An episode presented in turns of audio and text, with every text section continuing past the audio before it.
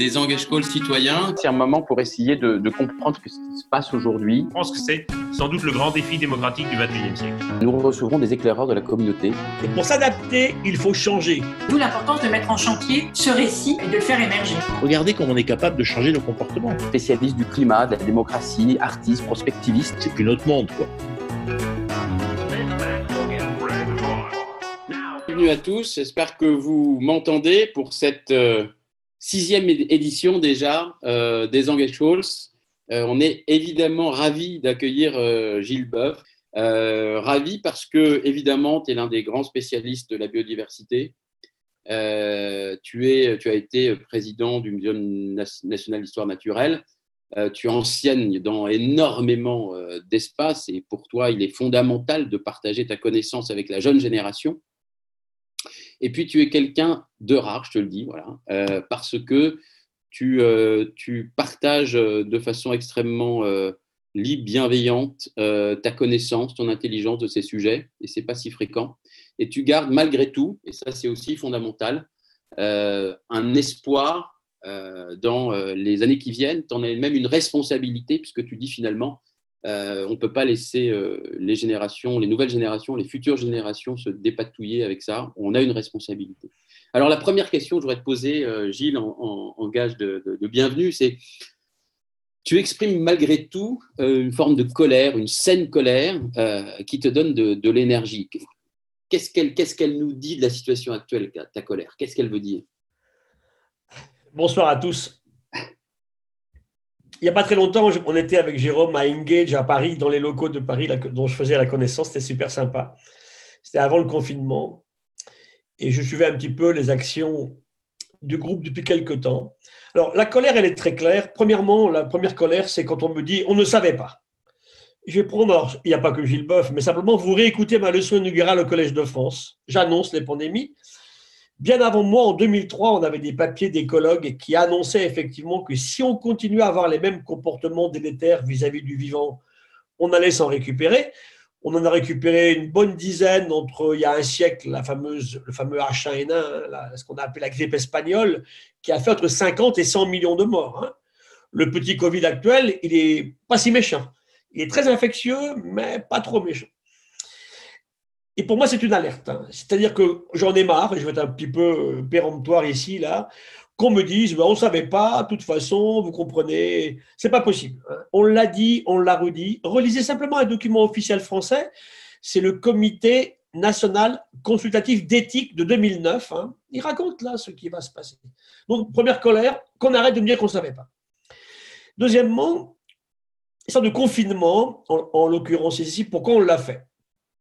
Ben, on l'a fait parce que nos hôpitaux étaient dans une situation catastrophique. Et je me mets à la place, j'ai plein d'amis urgentistes hein, à Lyon, à Brest, qui sont dans des conditions effroyables. D'abord, on se fout, je pèse mes mots, de l'hôpital français dans, sous nos conditions dans notre pays depuis pas mal de temps, et particulièrement depuis un an. Ils sont en grève depuis un an. Mmh. Si les Français ne comprennent pas que l'hôpital public, c'est absolument essentiel, je ne comprends plus. Qui sommes-nous? Tous ces gens qui sont des soignants, euh, qui se battent tous les jours, qui se sont battus, eh ben, ils ont été débordés parce que justement, on était en impréparation totale vis-à-vis d'eux. Hein. Je ne jette pas la pierre à eux. Eux, ils ont fait comme ils ont pu. On est passé de 4 000 lits à 10 000 lits de réanimation en France. la colère, elle est là pour aider ces gens-là. Et du coup, on a pris une mesure qui est plus que discutable, hein, parce que le confinement, on l'a fait. Je n'ai pas dit qu'il ne fallait pas le faire. En l'occurrence, il fallait qu'on le fasse. Mais quand vous regardez aujourd'hui, et ça c'est une une question scientifique qui me met aussi en colère. Pourquoi est-ce qu'aujourd'hui, quand on regarde les résultats selon les pays du monde, les situations sont complètement différentes? Taïwan, que je connais bien, Taïwan a eu 5 morts, 5, hein. il n'y a pas de zéro derrière, 5 morts, ils sont 23 millions d'habitants. Donc ça, c'est vrai que... Pourquoi? Ben D'abord, eux étaient préparés. Le lendemain, on fermait l'aéroport de Taipei. Nous, on a mis 100 jours à prendre la décision. En plus, vous savez que bon, fermer les frontières, il y a plein de trucs un peu délétères autour de ça. Quand il faut le faire, il faut le faire. Mais plus on commence tôt, mieux ça marche. Et le coup de colère aussi, il est contre les gens aujourd'hui qui prennent la parole en disant euh, bah, il faut recommencer comme avant, il faut bosser plus. Hein, vous allez voir, euh, c'est incroyable. On veut sauver les compagnies d'aviation? Comment il est venu le virus? Hmm. Il s'est passé deux choses. quelque part en fin d'année 2019, il s'appelle le Covid-19 parce qu'il est apparu là, un petit virus nouveau apparaît. C'est une chimère. ce. On a travaillé dessus au muséum. C'est pas un truc inventé par un laboratoire. Ça, c'est aussi, des conneries qu'on raconte partout, qu'on arrête. On a même accusé l'Institut Pasteur français d'avoir Oui. créé ce virus. Mais je dis, mais pourquoi? Ah ben, Vous comprenez, euh, ils vont vendre des vaccins. On se fout du monde. Si je veux vendre des vaccins, mon vaccin, il est prêt la semaine suivante, hein, évidemment. hein. et je fais mes sous comme ça. Hein. Je ne vais pas avoir une maladie que je ne sais pas gérer pour un vaccin qui sera fait dans 15 mois ou 18 mois et un virus qui aura disparu ou qui aura muté d'ici là. Donc, on- qu'on arrête ce genre de bêtises. Et c'est une autre colère que j'ai. C'est aujourd'hui ces fake news qu'on voit absolument partout. C'est- ces conseils qu'on attaque. euh, c'est pas possible de faire comme ça. Donc, il est nouveau. Et c'est parce qu'il est nouveau qui nous embête. Il est très infectieux. On l'a jamais rencontré depuis 50 000 ans. Bah, L'humain ne le connaissait pas. Rappelez-vous, rappelez-vous aussi dans ma colère aussi, 1520, Hernan Cortés débarque au Mexique. Il va mettre la variole. Il tue 2 millions d'Indiens en, deux ans. Chaque fois que les Européens sont allés se promener un petit peu partout avec leurs maladies à eux, ils vont contaminer les gens. Et bien voilà, ce petit virus, il est nouveau. C'est une chimère entre une chauve-souris, c'est certain, peut-être un pangolin, ça reste encore à vérifier. hein. Et puis, ben, ce qui s'est passé là n'aurait pas dû se passer. Bon. Parce qu'on on va y revenir, c'est- vraiment l'imprévoyance humaine et puis, je dirais, la, la bêtise, le, le côté immonde de mettre en promiscuité des animaux sauvages qui n'ont rien à faire là, qui ne se seraient jamais rencontrés.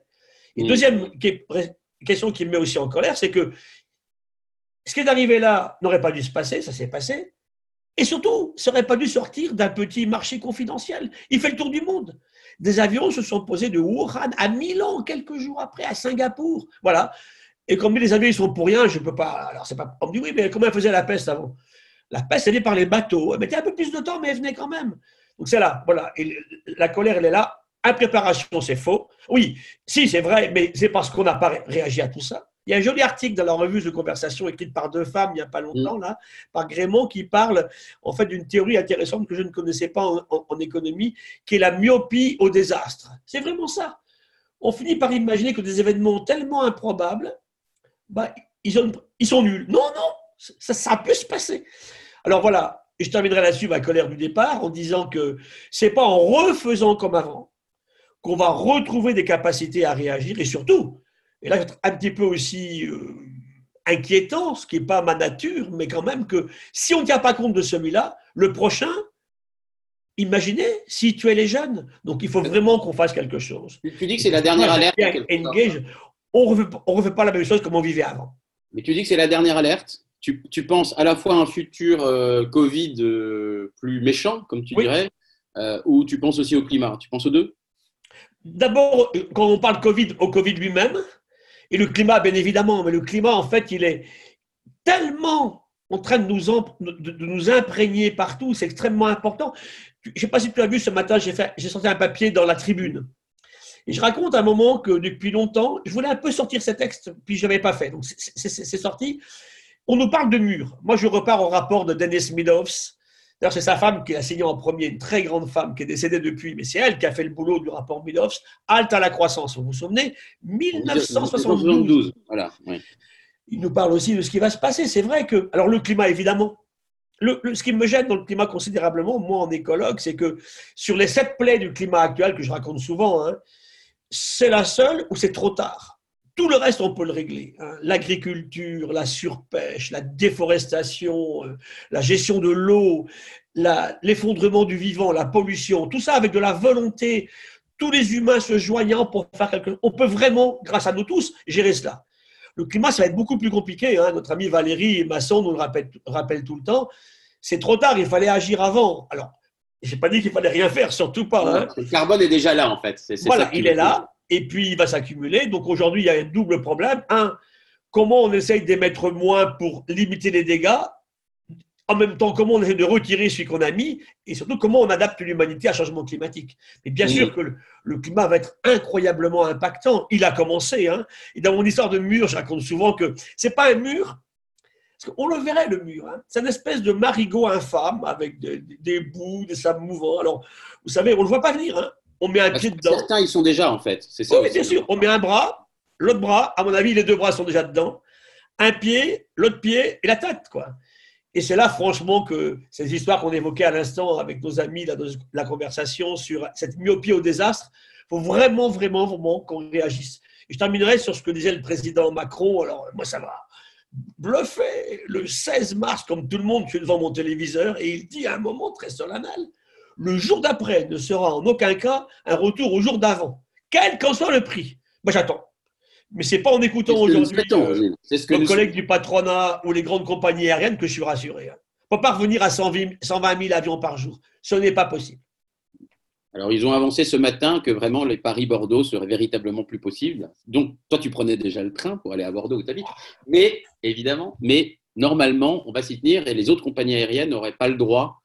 Évidemment, ils vont, ils vont fermer les, euh, les capacités d'autres compagnies aériennes, les créneaux aériens pour, pour ces villes-là. Donc, nous ah, verrons. Mais sur Bordeaux, sur Rennes, sur Nantes, sur Strasbourg, sur Lyon, hein, ça ne sert à rien. Je comprends que Marseille et Nice, on puisse discuter la Corse, on a du mal à faire autrement. Mais c'est très important d'en parler, bien sûr. Alors revenons à un message d'espoir, parce qu'on dit souvent que la biodiversité, tu vas peut-être nous en dire deux mots rapidement, qu'elle est dans un très mauvais état, mais en même temps tu nous dis, et ça c'est superbe, que finalement un écosystème, qu'il soit marin ou terrestre, eh bien il peut se, se réveiller, se régénérer relativement vite. Est-ce que tu peux nous raconter ça? Parce que c'est ce qui nous fait peur. Oui, en fait, euh, ce qui donne de l'espoir d'ailleurs, c'est que en mer, par exemple, moi je suis d'abord un marin, on s'est rendu compte que dans des zones particulières, pour différentes raisons, où effectivement euh, on avait arrêté des activités délétères, ça revient très vite. Hein. On arrête de pêcher sur un coin, on refait les stocks sur deux ans, ça va très très très vite. En deux ans, ça. Capacité de résilience qui est extraordinaire. Sur Terre aussi, c'est pareil. Hein. Et c'est là qu'on va revenir un petit peu à ce qui se passe en ce moment, c'est intéressant avec cette venue du vivant dans nos villes. On a tous vu des images incroyables, des pumas à Santiago du Chili, que je connais bien, des condors en ville. On a vu une maman canard avec ses bébés devant la comédie française, on a vu des sangliers, on a vu plein de choses. Moi, j'ai bien très beau hein, en banlieue parisienne. Près du lac de Bordeaux, j'ai mes canards et mes grèbes qui font leur bébé. C'est pas une grippe aviaire, donc ils sont ravis eux finalement. Hein. Donc en fait, ils sont là, pas très loin, capables de revenir. Le plus bel exemple qu'on ait, c'est Tchernobyl. On m'a souvent posé la question, mais expliquez-nous, professeur, comment vous expliquez que Tchernobyl, dans la zone qui est abandonnée, parce qu'elle est quand même horriblement contaminée, hein, il, y a, une pollution radioactive énorme, hein, eh bien, il y a des loups, il y a des chevaux, il y a des ours. Eh ça veut dire une chose importante, ça veut dire que malgré un milieu qui est quand même délétère, c'est quand même moins pire, si je peux parler comme ça, que la présence de l'humain. On le voit aussi dans la zone de démarcation entre les deux Corées. Donc voilà, le milieu vivant a une fabuleuse capacité à revenir à résilier. Et c'est là qu'il faut dire une chose très solennelle, si tu veux, Jérôme, c'est que n'oublions jamais une chose, on ne peut pas résilier si on est mort. Et ça, on l'a complètement oublié. Faut pas dépasser la limite, en fait. Ah ben, si on détruit, c'est foutu. Donc c'est pour ça que chaque fois qu'on a pu regarder des milieux naturels qui avaient été abandonnés par les humains ou sur lesquels on avait fait des efforts pour les protéger, ça se passe bien. Le retour du loup au Yellowstone, par exemple, hein, aussi en Europe du Nord, a changé complètement la végétation. Donc, c'est vrai qu'on a, il y a un pouvoir fabuleux du vivant, qui ne m'étonne pas d'ailleurs, puisque la vie, elle a quand même presque 4 milliards d'années. Mm. Elle en a suivi des avatars, bien plus grands que le Codif 19. Hein. Eh bien, elle s'en est sortie. Et c'est là que pour nous, et pour revenir à ce qu'on disait tout à l'heure, c'est que si elle s'en est sortie, cette vie, sans arrêt, sans arrêt, sans arrêt, elle s'est adaptée. Et pour s'adapter, il faut changer. Ce que nous, on ne fait toujours pas. Donc si on ne change pas, ça ne marchera pas. Alors justement, pour changer, ça tombe bien, pour s'adapter, qu'est-ce qu'on peut faire, soit en tant que, territoire, qu'entreprise, que, ou, dans la vie politique, qu'est-ce qu'on peut faire de concret pour t'aider, toi, en tant qu'écologue, euh, à ce que bah, cette nature, justement, on n'aille pas trop loin, cette biodiversité, ce vivant, le tue pas, pour que toi, tu puisses faire son, ton travail de le régénérer, parce que ce n'est pas notre boulot. Mais comment on peut t'aider en, quelque sorte? vous connaissez Grégory Poinçonnet, c'est un jeune aussi comme toi qui s'est battu pour euh, une, opération aussi comme ça, pour dire voilà la pire excuse.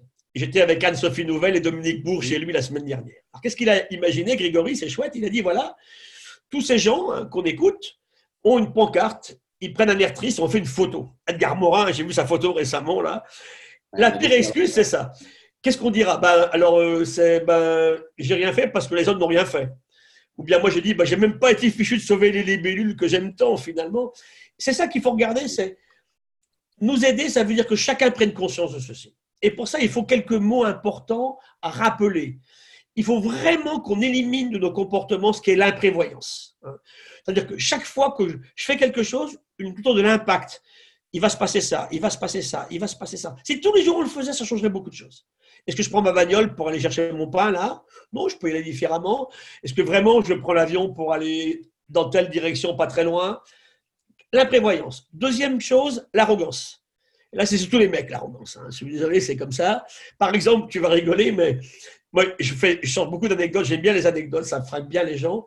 Là, je vois tous les jours, sur le journal, ici dans le coin, un mec qui roule à 250 à l'heure avec sa bagnole, avec sa Porsche euh, ou avec sa Ferrari sur les autoroutes ou sur les rocades.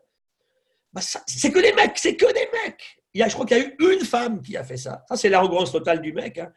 Parce que j'ai de la place, je vais rouler. J'attaque pas le fait qu'en faisant ça, ils polluent l'atmosphère, on s'en fout, ils sont quelques-uns. Mais c'est l'arrogance de la réaction. Et enfin, la cupidité. Et là, malheureusement, les garçons et les filles sont aussi cupides. Donc ça, les mettre de côté. Et aller vraiment tous ensemble vers deux choses très importantes qui sont dit, le consumérisme. Et on va revenir, qu'est-ce que je mange? Je suis très attaché à l'agriculture et à ce qu'on mange. C'est la première action qu'on va tous avoir. Et deuxièmement, euh, comment je vis en beaucoup plus grande sobriété. Hein, je ne change pas mon iPad euh, tous, les, tous, tous- tous- tous les six mois. euh. ma voiture, bah, chaque famille n'en a pas quatre, mais elle en a une. Ouais, mais comment on fait? Vous ne vous rendez pas compte? Tout ça, c'est très, très important. Donc, c'est là que tous collectivement, il nous faut des paroles d'écologues. C'est important parce que nous, on est là, en fait, pour être des donneurs d'alerte. hein. On dit des choses, on fait des Mhm. études. On a une très, très jolie revue maintenant, dont je parle souvent, qui s'appelle The Conversation, qui a été boostée remarquablement, comme jamais, des millions de vues durant le confinement. Et tout le monde s'est exprimé. C'est tous, c'est tous des gens qui font de la recherche. Alors, on doit appartenir à un laboratoire officiel pour, pour faire un papier là-dedans, mais des sociologues, des anthropologues, des médecins, des écologues, bien entendu, des physiciens, des chimistes. euh, Tout le monde a raconté des histoires sur le coronavirus. Alors, eux, quand je lis les, ce qui est là-dedans, ça me rassure beaucoup parce qu'on fait un état de l'art sur quelque chose avec des gens de bonne volonté comme nous le sommes. Par contre, quand j'ouvre la grande presse, je suis effrayé. Hein, Ça fait partie de mon coup de gueule tout à l'heure. Le nombre de conneries, d'informations tronquées, fausses, inventées, dissimulées, retransférées, comment on fait? Et là, ça va me ramener à un autre coup de gueule récent, décidément, vous voyez. C'était ce combat que je mène avec Marc-André Sellos et puis Valérie Masson-Delmotte contre, en France, aujourd'hui, cette tendance du système d'éducation au lycée de supprimer l'essence de la vie de la Terre. On ne peut pas accepter ça. Parce qu'il faut deux choses, et ça, re- ça rejoint ta question initiale.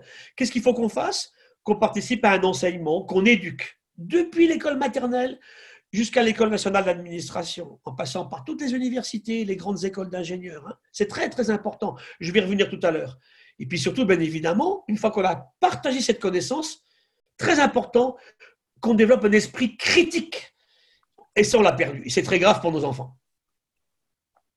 Et alors justement, euh, euh, nous citoyens, euh, une, façon peut-être de nous, de nous euh, de- mais tu as répondu un peu à cette question, une façon peut-être de nous reconnecter avec le vivant, c'est aussi de, de, de- de mieux comprendre scientifiquement ce qui se passe. Est-ce, qu'il y a, est-ce que tu as d'autres exemples ou d'autres stratégies pour faire que Alors, notre connaissance de ce sujet augmente? Il y a l'expérimentation, puis il y a aussi la connaissance. Oui, tout à fait. Alors, la première que je, que je donne depuis le début, ça c'est vraiment, c'est- ça c'est Gilles Boeuf, depuis le début, c'est c'est mon style à moi, c'est de dire aux gens, vous êtes le vivant, vous Oui. êtes la biodiversité.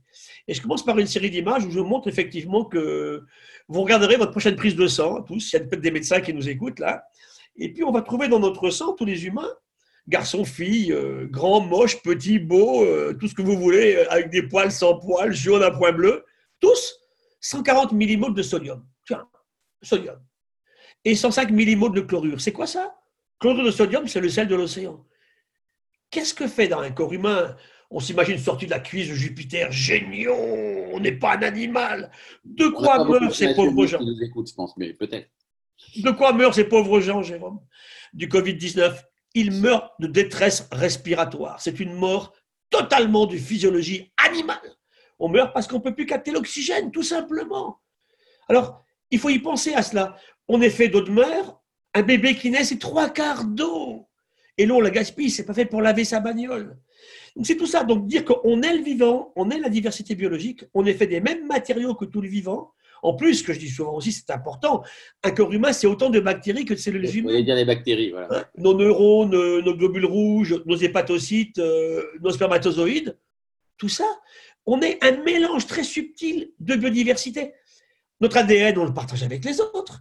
Hein, quand on a fait la, la grande expédition Tara Océan, nos amis ont ramené des séquences de microalgues marines. On partage un tiers de notre ADN codant avec les microalgues, deux tiers avec une mouche.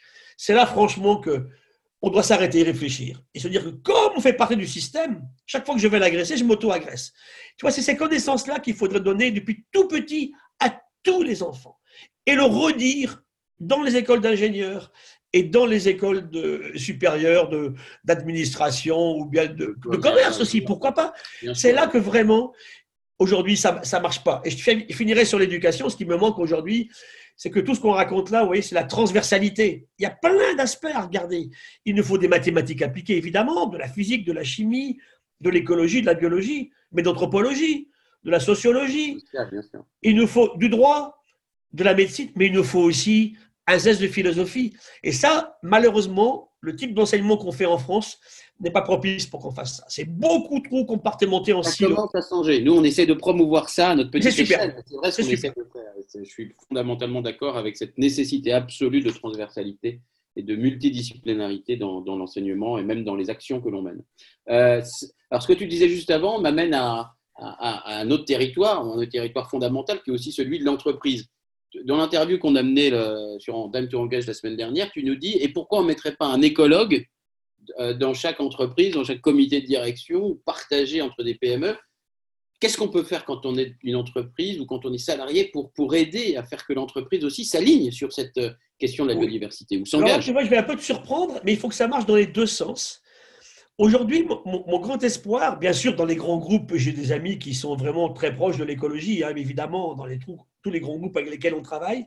Mais je vois aussi, moi, des PME où le Mhm. patron vient me voir en me disant Gilles, viens chez moi, aide-moi à persuader mes ouailles que c'est super important. Récemment, je ne citerai pas, mais une entreprise de BTP dans la région nantaise, ça, ça m'a fait chaud au cœur. Parce que si le patron est convaincu, c'est beaucoup plus facile. Bien sûr. Donc, des patrons convaincus, il y en a un, qu'on arrête de leur dire que tous c'est des femmes salopards qui veulent détruire la planète. Euh, c'est- pas vrai, c'est pas vrai. Ils Mm. sont aussi euh, parents, grands- grands-parents, euh, ils vivent dans un coin qu'ils aiment beaucoup, ils savent très bien que s'ils le massacrent, ce coin-là, ce sera plus possible. Donc, c'est pas aussi noir qu'on veut bien le faire croire. C'est- Il faut pas être manichéen. hein. Il y, a des- il y en a qui sont d'infâmes, euh, je vais pas dire de gros mots, mais lobbyistes, euh, qui savent très bien qu'ils ont déjà perdu. hein. Mais ils continuent, parce qu'il faut encore du Non, pognon. ils résistent, ils ont perdu, donc ils n'ont plus rien à perdre en quelque sorte. Si, il il faut encore un peu de sous, puis nous, on les suit en plus. C'est un peu compliqué. Et c'est là que nous, on a un rôle à jouer. Donc, la première action, qu'est-ce qu'on mange? Comment on échange? Comment on se groupe? Comment on réfléchit ensemble? Et je crois que la première action de chaque citoyen, pour moi, c'est ce qu'on mange. hein. Et, là, je reviens à l'éducation. Dire à un petit enfant que c'est pas du tout normal et qu'on le fera plus, d'avoir sur la même table 365 jours sur 365 des tomates, des pommes, des bananes, des ananas. Ben non. La saisonnalité est fondamentale. Tout à l'heure, j'étais avec un grand ami, c'est Thierry Marx. Thierry Marx, meilleur cuisinier du monde pendant, pendant deux années, parce qu'il il, il sort une tribune là dans le monde. On discute beaucoup de ça. Il me dit chez moi, jamais on mangera une tomate en France entre novembre et mai. Ben voilà.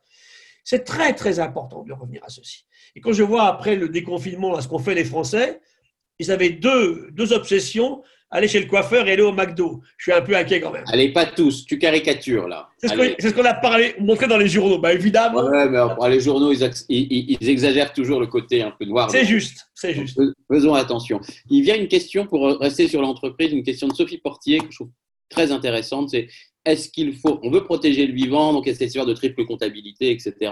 Mais est-ce qu'il faut donner un prix au vivant? Qu'est-ce Non. que tu penses de ça? Non. Non. Pour moi, non. Une valeur, oui. Mais je pense que le, le- le drame un peu là-dedans, c'est qu'on confond trois termes qui sont pourtant différents le prix, la valeur et le coût. Alors, le prix, c'est tout bête. hein. On, on peut s'expliquer en deux secondes. Le prix, c'est une transaction. Tu vois, là, je vois que tu as un pull. hein. Moi, j'ai mon t-shirt là. Eh bien, comment je te donne pour l'acheter? Alors, je vais te donner. Ah, bah non, c'est ma copine qui me l'a acheté, je ne te le vends pas. Puis à un moment, je t'en ai tellement, bah, je vais, je vais m'en acheter 10. C'est une transaction. Le prix n'est pas intéressant. La valeur est intéressante parce que dans la valeur, il y a autre chose qu'un coût financier ou un prix. Le coût, c'est un coût de production. hein. Pour, pour produire, euh, je sais pas moi, un vélo, ça m'a coûté tant. Moi, je le revends un peu plus cher pour faire un bénéfice et faire un peu de profit. qui permet de créer des emplois. C'est ça, en fait, le système économique. Alors, la loi du marché peut s'appliquer, mais dans la nature, c'est très compliqué parce que le drame que l'on vit, hein, ça je veux le dire à tous nos auditeurs, la nature n'a pas de valeur aujourd'hui. Je prends des exemples que j'ai bien vécu, moi, quand j'étais à Banyuls. On s'est beaucoup battu pour protéger les stocks de grands thons rouges. Mm. Je montrer avec, avec les écolos aussi, c'est pas toujours facile parce qu'on a dit des bêtises de l'autre côté. On m'a dit le thon rouge va disparaître. Le thon rouge n'a pas disparu. Si on n'était pas intervenu, on détruisait le stock de Méditerranée, c'est très clair. Donc, de façon conjointe avec le monde de la pêche, avec le monde des mouvements écologistes et les ONG, on est parvenu à trouver quelque chose où on gère une ressource. Et le thon est en train de revenir. Pareil pour les mérous. Les mérous avaient disparu, flagués par les pêcheurs sous-marins parce que c'est tellement facile à tuer. Le jour où on a dit avec eux, on ramène des mérous. Dans ma réserve de Banyuls, on est allé chercher aux îles Médès, du côté catalan sud. Et maintenant, j'ai des mérous. Mais si je relâche la pression, on va tous me les flinguer en quelques jours. hein. Et tout, tout est à l'avenant, en fait. Ce qui veut dire que je reviens à la morue de Terre-Neuve, qui est le plus bel exemple qu'on ait sur les pêches. hein. 500 années d'harmonie. Un pêcheur catalan, portugais, les Bretons, les Normands, les Islandais, qui allaient pêcher la morue sur les bancs de Terre-Neuve. C'est un rude métier, mais c'est en harmonie, on n'a pas détruit les stocks. Quelques bateaux, quelques bateaux. À la fin des années 90, alors là c'est pareil, on n'a pas éteint la morue, on a détruit les stocks de Terre-Neuve. C'est là qu'il faut bien voir à ce qui se passe. Et je finirai par simplement comment on peut se faire aider aussi par la presse, et que la presse, des fois, relie des choses qui sont très compliquées. Je me rappelle en 2007 sur le thon rouge, le thon rouge au bord de l'extinction. Nous n'avons jamais dit ça. On pêchait trop, mais bon. Bon, alors bon, très bien. Alors les pêcheurs, ouais, les écolos, tous ces salopards, euh, qu'est-ce qu'on va bouffer? Bon. Et un an après, pire, le thon rouge sauvé de l'extinction. Tu vois? Donc ce genre de communication-là, elle est très délétère pour nous. Il faut qu'on fasse vraiment attention comment on communique. quoi. Mais tu as raison, hein, sur- bien sûr qu'il faut que tout le monde participe à cela. J'ai une autre. Euh, La valeur, oui. Alors je finis sur le thon rouge. On pêche un thon qui vaut 1 million d'euros sur le marché, mais avant qu'il soit pêché, il vaut zéro. Ah, c'est pas possible. Comment on lui donne une valeur? Quelle est, la, Euh. quelle est la valeur d'un rhinocéros blanc, euh, d'un olivier, tu vois, d'un sol en bon état euh, C'est la question qu'on s'est posée pendant le Covid aussi. Bah, oui. Euh, J'enchaîne sur une autre question, puis après, je vous invite de- dès à présent de commencer à lever la main, les auditeurs, pour pouvoir. euh, Laura vous donnera la parole. Donc, si vous avez une question, vous appuyez sur le bouton lever la main, et comme ça, je verrai, et on pourra vous donner la parole.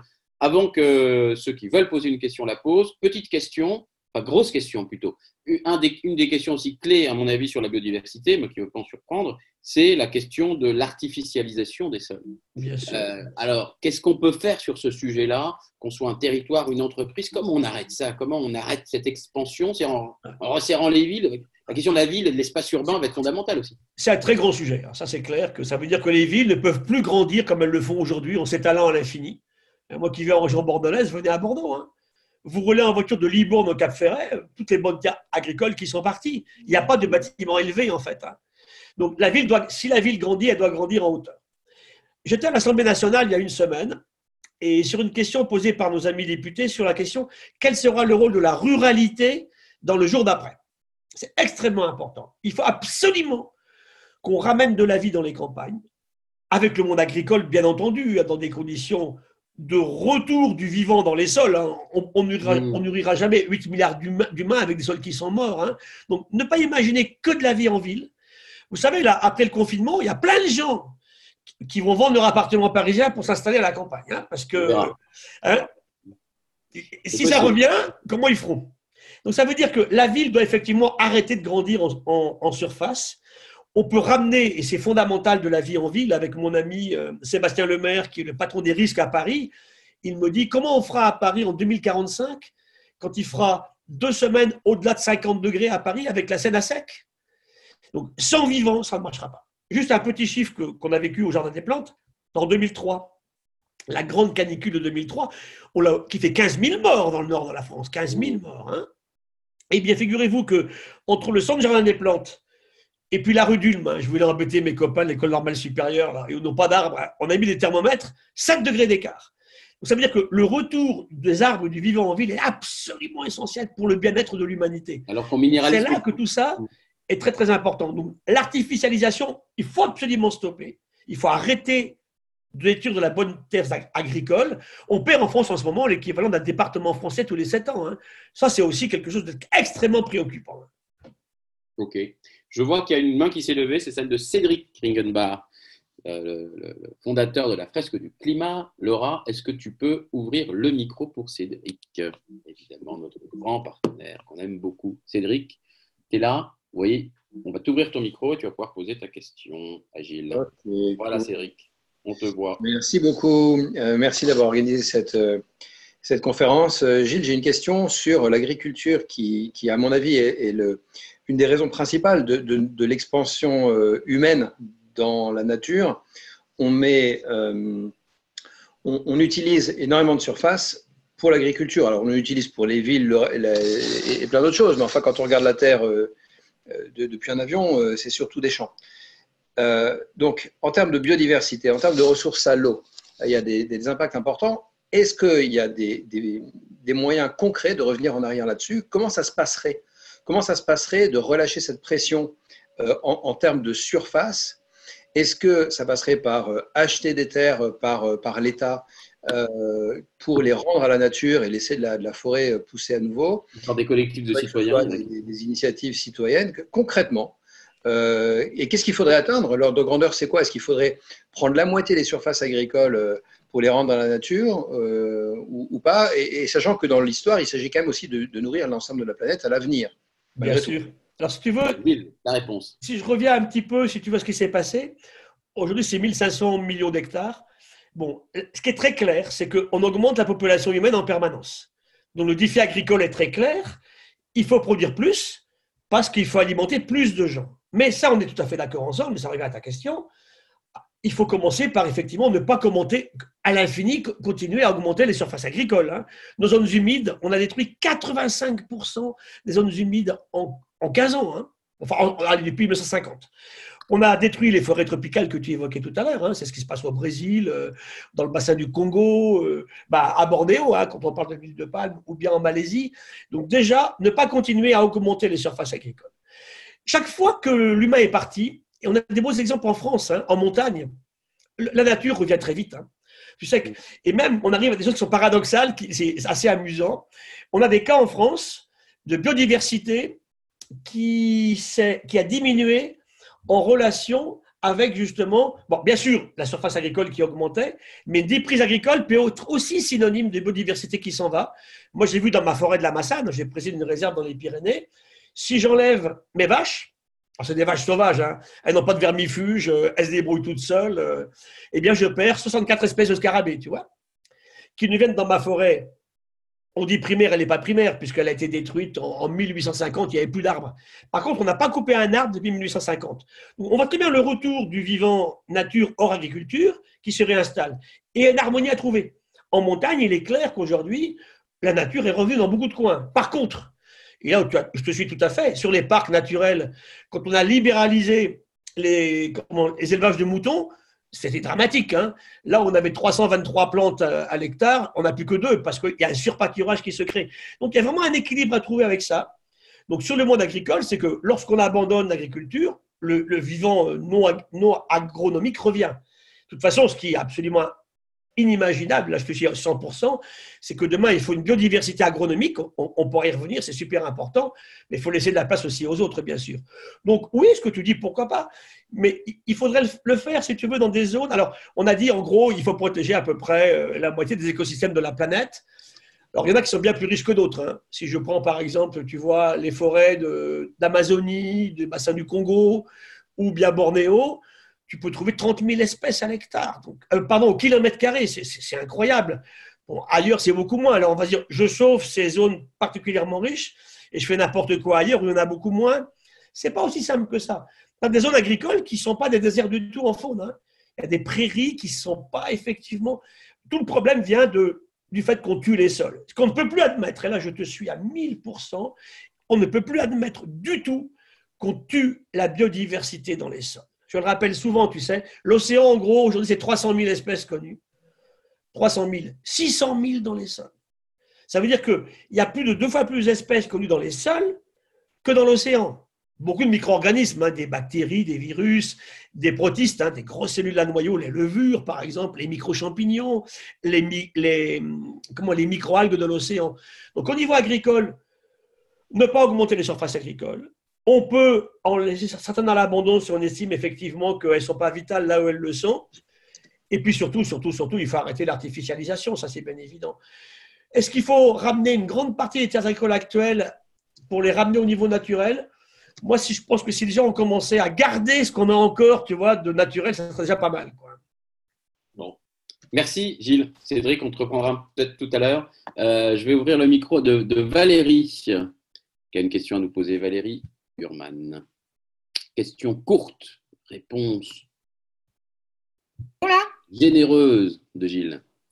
Bonsoir Valérie Salut Gilles, tu vas bien? C'est une grande copine Valérie, je l'aime beaucoup. Ah, L'émotion est là. Euh, C'était en fait pour prolonger, euh, tu en as beaucoup parlé, donc juste un mot peut-être euh, pour prolonger la question précédente de Cédric. Euh, moi, je fais partie de ces gens qui vont effectivement quitter Paris euh, pour aller au vert dans le Vexin français. Donc, j'ai un petit peu exploré le Vexin français. Il se trouve que c'est un parc naturel régional. Or, bien que la France ait beaucoup reforesté ces dernières décennies, le Vexin, parc naturel régional, est l'un des coins de France qui a le moins reforesté. Tout est agricole, en fait. C'est un vaste plateau agricole, ce Vexin, euh, ce Vexin français. Et donc, la biodiversité, elle n'y est pas, elle n'y est plus. On a, Abîmé, ouais. euh, tout- tous les, toutes les forêts ont disparu du Vexin, en vrai. Il y a quelques bosquets euh, qui demeurent. Et ma- je voudrais savoir s'ils faisaient appel à toi, ces gestionnaires du parc naturel régional du Vexin, quels conseils tu leur donnerais?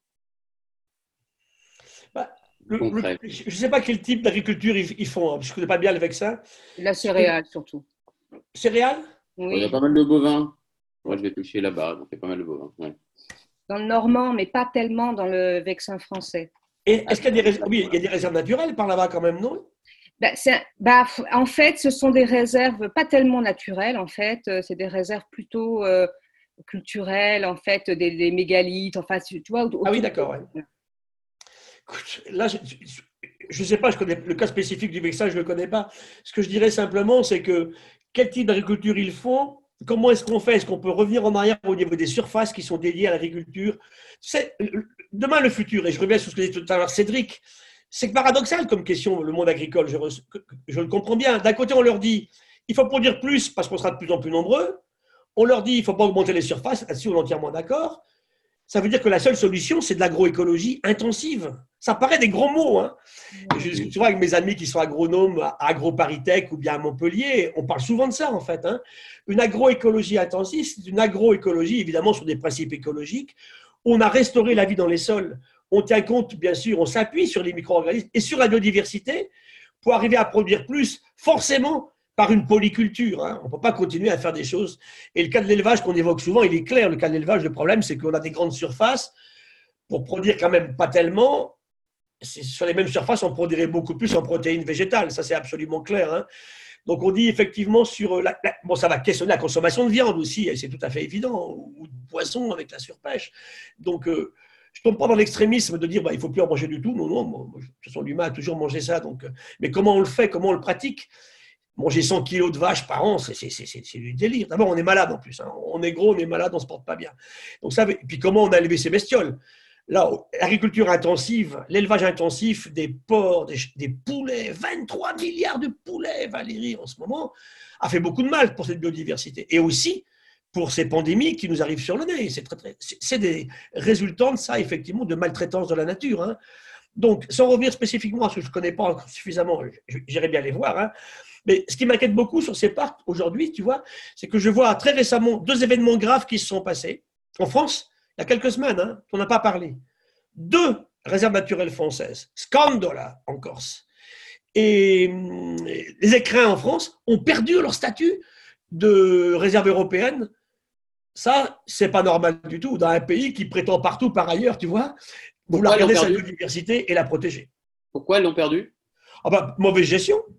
Ah, mauvaise gestion, d'accord. À Scandola, attends, c'était fait pour le Balbuzard, il y en a plus à côté que dedans. Ça fait 20 ans qu'on leur envoie des alertes. Faites attention. Alors, ça, c'est grave, je trouve, c'est pas normal. Donc, pour revenir à la question de Valérie, comment est-ce qu'on retrouve de l'harmonie entre un développement agricole serein, animaux bien élevés, bien abattus, parce qu'il faut bien les abattre à un moment, c'est un peu le côté triste de manger des animaux, des plantes cultivées correctement, sans pesticides, sans gaspillage de l'eau. C'est jouable, hein on sait faire. On sait faire. Il y, a, il y a tellement de travaux qui ont été faits. Il y a- Moi, je connais des petits paysans, Valérie, à- en Indonésie. Ils n'ont pas d'argent, donc ils ne peuvent pas acheter de pesticides. Déjà, ça commence bien. Eh bien, ils font du taro, leur plante de base, tu vois, ou de l'igname.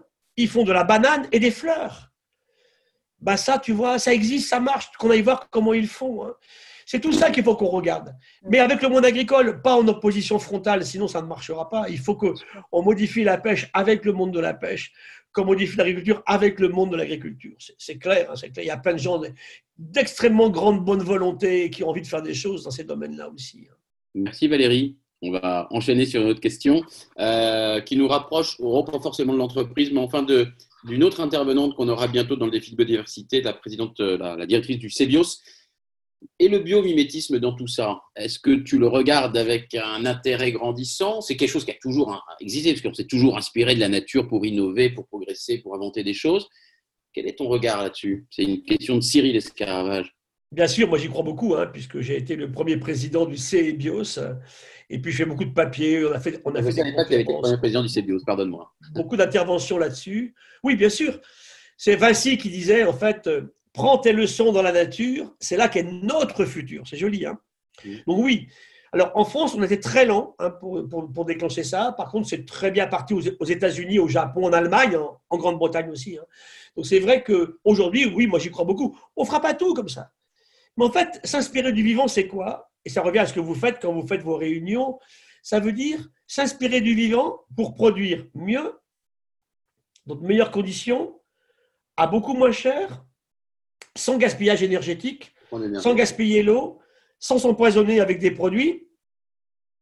Ça marche mieux qu'avant. C'est génial.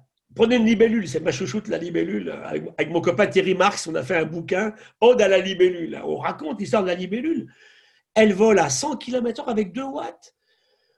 Elle voit 300 images à la seconde. Elle voit à 360 degrés. Elle a des capteurs de vol incroyables. Elle encaisse 30 G en accélération. Hein, Je vous centrifuge sur le manège le plus cher là, à la foire dont vous voulez. Là. Vous payez 10 euros, vous vomissiez votre 4 heures, vous êtes à 5G, elle, elle encaisse 30. Comment elle fait? Et c'est là que notre imprévoyance de tout à l'heure est, est stupéfiante, puisque qu'est-ce qu'on fait? Eh ben, On met des pesticides dans la mare, on fait un parking par-dessus. Ça, c'est ahurissant, ahurissant.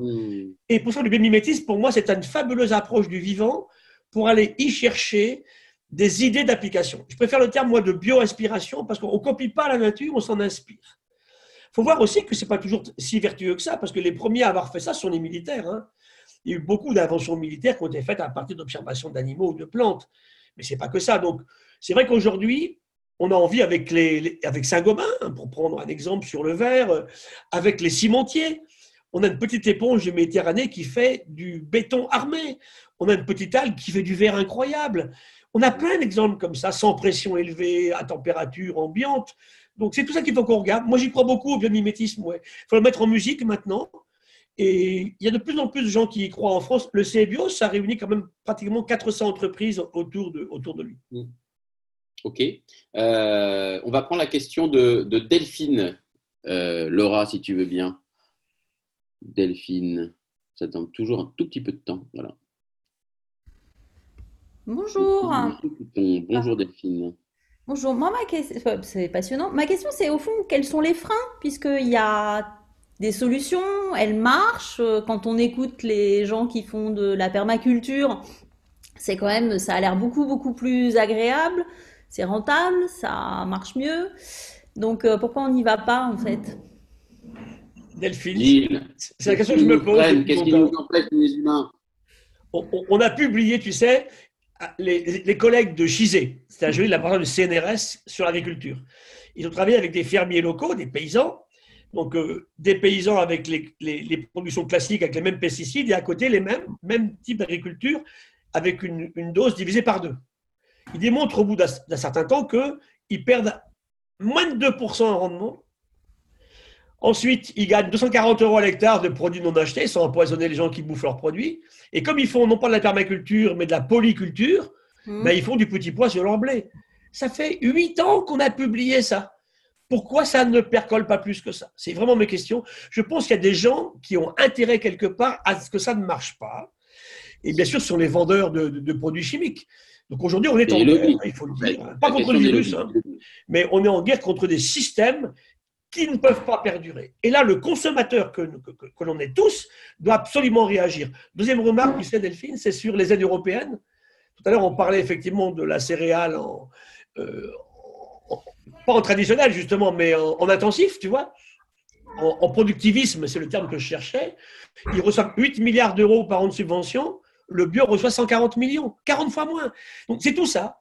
Alors ta question est tellement évidente. Pourquoi tous, on ne la pose pas à nos députés, à nos sénateurs, à nos hommes politiques? Pourquoi ça ne percole pas? On ne passera pas tout en permaculture, on ne passera pas tout en bio, mais on peut faire. Il y a tellement de solutions possibles.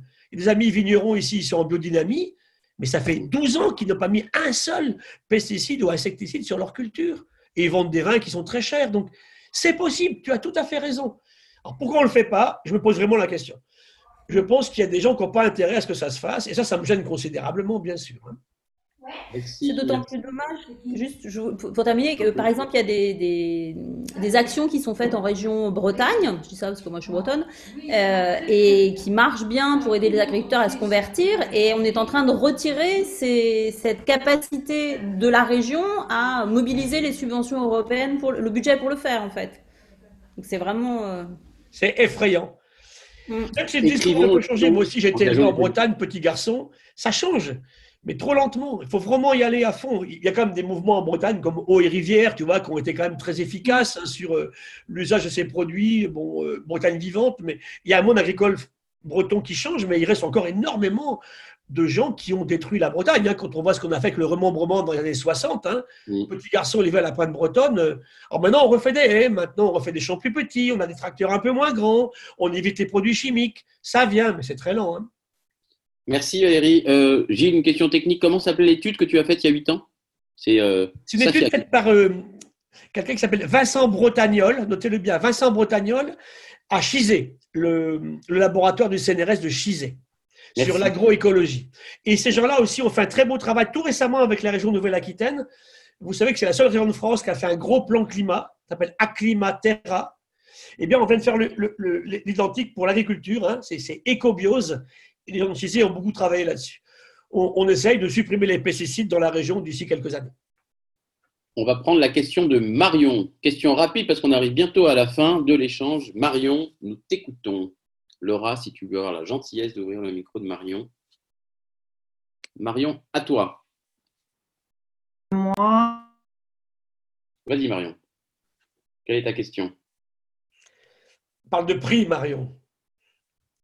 Ah, Marion, ton micro est fermé.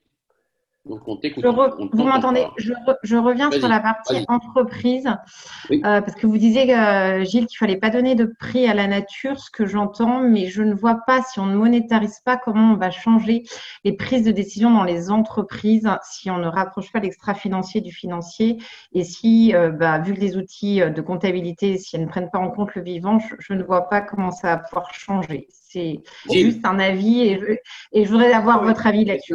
Voilà. Question intéressante. Et c'est parce que. Marion, il ne faut pas le prendre en prix. On a essayé, tu sais. On a dit, voilà, euh, combien vaut un rhinocéros? Bon. Alors, euh, avant une conférence, on me dit 70 dollars. Quand j'ai fini ma conf, j'ai 140 dollars. On ne peut pas faire comme ça, tu vois, parce que ça va être trop facile. On, on a réussi à calculer comme ça des prix. hein. Par exemple, sur les, alors, on, on calcule, tu vois, on met des prix sur le coût de l'inaction. Ça, on a réussi. Sur les abeilles, tu vois. Par exemple, on a calculé, c'est en Chine encore, parce qu'ils ont détruit des zones avec des abeilles, que si ce sont les femmes, toujours elles qui bossent, qui vont faire le boulot des abeilles en fécondant fleur par fleur tous les fruits, tous les légumes, en gros, là, on peut calculer un, un- un prix. Hein, ils arrivaient à peu près un petit peu moins de 200 milliards d'euros par an pour l'ensemble de la planète. On l'a calculé pour la Nouvelle-Aquitaine, c'est plusieurs milliards de- d'euros. hein. Donc ça, on peut On le peut le faire. faire par des drones maintenant, mais par des mini-drones. On en Ouais, vient. mais ils à- ne savent pas faire de miel. Ils savent Ah pas oui, faire de ouais. miel, écoute. D'accord. Donc ça veut dire que là, on peut avoir des prix. Sur la pêche, on peut calculer des trucs aussi. Donc moi, c'est une valeur. Ça veut dire que il faut mettre une valeur à un stock naturel. J'aime pas trop le terme de stock, mais à un ensemble d'animaux qu'on peut récupérer pour l'humanité en dehors de l'agriculture. Je parle des, des sauvages, des- de la pêche par exemple, tu vois. Et ça, ça peut se calculer. L'entreprise doit effectivement être confrontée à des taxes d'accès au système ou bien effectivement à l'impossibilité par des lois de faire ce qu'elle continue à faire. Mais c'est compliqué. Il y a Guillaume Santoni qui a fait un très bel ouvrage là, récemment sur les taxes environnementales françaises délétères à la biodiversité. Mais mettre un prix, on, on a vraiment essayé, on a pris ça par tous les sens, tu sais. Mais tu as raison, si on veut travailler avec les juristes et les financiers, il faut bien qu'on ait une estimation de la valeur. Sachant quand même que la valeur aujourd'hui, ça ne sera pas que un coût financier, ça va être aussi bah, plus difficile à mesurer. Un bien-être, tu vois, euh, moins malade, combien ça coûte effectivement euh, de laisser les gens s'empoisonner par des pesticides après dans les cancers du sein chez les femmes. Il faut le mettre sur la table un jour, tu vois ça. Comptabiliser On ne fait pas suffisamment, Voir clair. Combien coûte une externalité négative Ouais, tu as des économistes comme Gaël Giraud en France qui partent sur des choses comme ça. On l'aura bientôt, Gaël, si, ouais. Très bien. Donc, on pourra parler de ces sujets euh, purement économiques, en quelque sorte, euh, ou liés à- aux entreprises. Dernière question, euh, avant qu'on passe à la, à la conclusion. Euh, une question de, comment s'appelle-t-elle? Elia, euh, qui me dit un sujet croissant est celui du réensauvagement Oui. en Europe et ailleurs. Quel est ton avis là-dessus? Ben, c'est réensauvager c'est à la mode. Ouais. On en- il y a dix ans, mes collègues, parce qu'en fait, ça touche à une science, ça s'appelle l'écologie de la conservation ou la biologie de la conservation. Et donc, on était partis tous ensemble sur. c'est- né aux États-Unis. D'ailleurs, le- l'homme qui a inventé le terme de biodiversité était un, un, de la conservation. Et c'est vrai que hum, on protégeait des zones. Alors, on cherchait les zones qui étaient les plus, entre guillemets, naturelles possibles, surtout d'influence humaine, où il y avait un maximum d'espèces, puis on, on les protégeait. Maintenant, on se rend compte que ce n'est pas suffisant. Donc, on s'est dit, est-ce qu'on peut re-ensauvager? Pourquoi pas Moi, l'idée, pourquoi pas? Il y a des gens qui, aux États-Unis qui font des choses intéressantes là-dessus. En France, on n'a pas fait ça.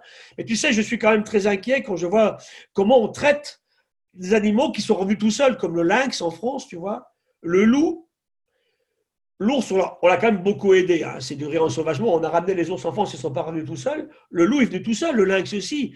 Et quand je vois aujourd'hui le monde qui, qui traite très très mal ces animaux, je suis un petit peu inquiet. Si ça peut se faire dans des zones qui sont vraiment protégées, où on ne chasse plus, où il n'y a pas d'activité agricole intense, puis avoir un petit truc soft, tu vois, de, de gestion de la forêt, pourquoi pas? Mais on, regarde ça de plus en plus. Je dis pourquoi pas, effectivement. Ouais. Mais tu vois, par exemple, on comment avec les lions où où le réensauvagement pose problème, les gens y pensent en France, c'est ramener des bêtes qui sont plus là. On va ramener le bison d'Europe. Les lions, des gens ont proposé que les lions reviennent en France. Il y en avait à la grotte Chauvet, hein. mais le climat a changé. Où on a va, lions. Donc. n'arrive même pas à accepter les loups, tu vois. On veut ramener, par exemple, je voyais récemment euh, le, le, le roc, hein, on a refait des rocs, euh, le cheval de Przewalski. euh, donc, on reprend les pâtures rupestres donc, depuis 40 000 ans. Il y avait des hyènes, il y avait des, il y avait des lions, il y avait des aurochs, il y avait des bisons, euh, des mammouths. On veut ramener des mammouths. Alors là, je trouve qu'on va un petit peu trop loin parce que le mammouth, on l'a plus. Donc on me dit, bah, on va cloner le mammouth. Alors là, je commence à, à- à me dresser les cheveux sur la tête. Donc on va faire un machin bricolé qu'on va faire porter par un éléphant. Et puis on va faire mettre un éléphant avec du poil orange sur le derrière. Quoi. Je suis désolé, ça fallait pas laisser partir le mammouth. hein. Donc tu vois, réensauvagement, pourquoi pas? Mais avec de la prudence et en faisant pas n'importe quoi, pas passer d'un extrême à l'autre. Il y a des gens qui veulent ramener l'éléphant d'Inde en France. Je sais pas si c'est une bonne idée. Mm. Sa- Sachant que le- l'ensauvagement, on s'arrêtera là, c'est c'est les espèces, mais c'est aussi des, protéger des zones, Ah bah ça oui, zones sauvages. Oui, oui, Hein, alors. ça bien sûr. hein. Si c'est si protéger des zones pas encore trop abîmées, bien sûr, je suis tout à fait d'accord. hein. Avec une chose simplement qu'il faut avoir, faut en tête, c'est que le climat change tellement vite en ce moment qu'une réserve qui est faite pour protéger une espèce peut très bien la perdre dans les 10 ou 15 ans qui viennent. hein. On a calculé, vous voyez, que si on prenait un degré de plus encore en France, là on a pris en gros presque 2 degrés, 1 degré 6 depuis 1860, surface de l'océan et l'air en France, si on prend encore un degré, nos espèces devront migrer de 250 km vers le nord. Hein, on peut rapidement échapper aux zones dans lesquelles effectivement on existait. Mon être de la forêt de la Bassane dans les Pyrénées, il- il- il- il- je vais le perdre. Les oliviers sont rendus en Charente et puis vont arriver en Bretagne. Mais dans tout ça, c'est très compliqué. hein. Mais il, faut, il faut avoir ça en tête. Alors, deux dernières questions rapides. Euh, ici, on parle beaucoup de présent et de futur désirable. Alors, les tiens, c'est quoi? Dans quoi tu as envie de vivre, Gilles? Fais-nous rêver, donne-nous tes inspirations là-dessus. De quoi je rêve, moi? Beaucoup plus d'humilité, hein, on a dit, beaucoup moins d'arrogance, beaucoup plus de prévoyance, beaucoup moins de cupidité. Mettre les femmes là où elles devraient être, c'est un vrai combat pour moi. Pas les remettre, elles n'ont jamais été. Aujourd'hui, quand je vois ce qui se passe avec ce confinement, c'est un drame pour les femmes. Et les enfants aussi, bien évidemment. Et ça, bon, on a confiné parce qu'on était embêtés, parce qu'on n'avait pas fait ce qu'il fallait. Et l'impact sur nos jeunes va être catastrophique. hein. Moi, j'ai plein de jeunes, ils n'ont plus de boulot, ils n'ont plus rien. Qu'est-ce qu'on va leur offrir? On se crée des dettes gigantesques. Qui va les payer C'est pas nous, donc c'est trop facile. Donc, mon rêve, c'est effectivement beaucoup plus d'harmonie dans le système avec les femmes là où elles devraient être. hein. Et- et c'est pas par des quotas qu'on va réussir à faire ça, c'est autre chose. Comment on va les considérer réellement? Et je reviens à un rôle essentiel pour moi aussi des femmes, c'est la démographie. Remettons les petites filles africaines et, en Asie à l'école. Aucune femme éduquée n'a envie d'avoir 10 mômes, c'est pas vrai, c'est un fantasme de mec, ça. Donc, ça, c'est très important. Mon, mon futur souhaitable, il est là. Retrouver de l'harmonie entre les êtres humains, baisser considérablement le consumérisme. Donc, expliquer, aller à l'école et puis expliquer aux gens que, rendez-vous compte, parce qu'on dit les jeunes sont beaucoup mieux, j'en suis pas convaincu. hein. Quand je vois les jeunes qui font deux nuits de queue devant la FNAC pour acheter le dernier modèle d'iPhone, euh, ça me perturbe quand même, hein, comment ils ont été éduqués et qui veulent bouffer tous des papas et des avocats tous les jours. Donc, partout. hein. Et puis aussi, bien sûr, beaucoup plus de sobriété, ça c'est important. Donc il faut apprendre aux gens à le faire. Et pour ça, on a un petit indice, tu vois, euh, Jérôme. Qu'est-ce qu'il cible, ce virus? Qui il a tué? Moyenne 81 ans. Plus d'hommes. 84% en surcharge pondérale. Trois quarts en diabète de type 2. Trois quarts en hypertension artérielle. C'est quoi ça? C'est la malbouffe. Ça veut dire qu'il faut reprendre tout un système où et c'est là que moi je combats beaucoup le low cost. Ah, pour les avions, c'est évident. hein. Quand on vend des billets d'avion à 40 euros, ça me rend malade. Mais aussi en alimentation. Et ça veut dire qu'aujourd'hui, parce qu'on est pauvre, on t'a bouffé de la merde. Et ça, c'est absolument inconcevable. Si le monde agricole est correctement rémunéré demain, vous verrez, ils arrêteront les pesticides. Donc là, il y a vraiment un combat de tous là-dessus. Et ça, il faut le bien sûr. au de l'harmonie, de l'harmonie et de la sobriété. Et on va finir avec un peu d'art. Ah oui, bien de choisir une œuvre d'art. Est-ce qu'on peut la passer? Alors laquelle Attends, attends qu'elle apparaisse. Voilà. Ah oui, Peut-être qu'on va la reconnaître. Alors Oui. c'est quoi? Vas-y. je vous laisse trouver là. Bon, allez, moi je sais, donc il n'y a pas tellement de suspense. Vas-y, dis-nous. Ce matin, j'étais en, je faisais une, une, une vidé- une- une visio avec le lycée français de Bilbao. Bravo, Carole. C'est Guernica. Oui, donc vous voyez que. Pourquoi j'ai pris cet exemple-là? Parce que ce qui ne devait pas se passer, s'est passé. La Luftwaffe allemande de Hitler vient dans un pays neutre, l'Espagne en l'occurrence, bombarder des populations civiles. Ils testent ces Stuka, ces avions en fait qui n'avaient pas de train rentré avec des sirènes terribles. Alors après, le Stuka, il a été azimuté par les Spitfire de la RAF, mais, il a- mais n'empêche que là, il n'y avait rien en face.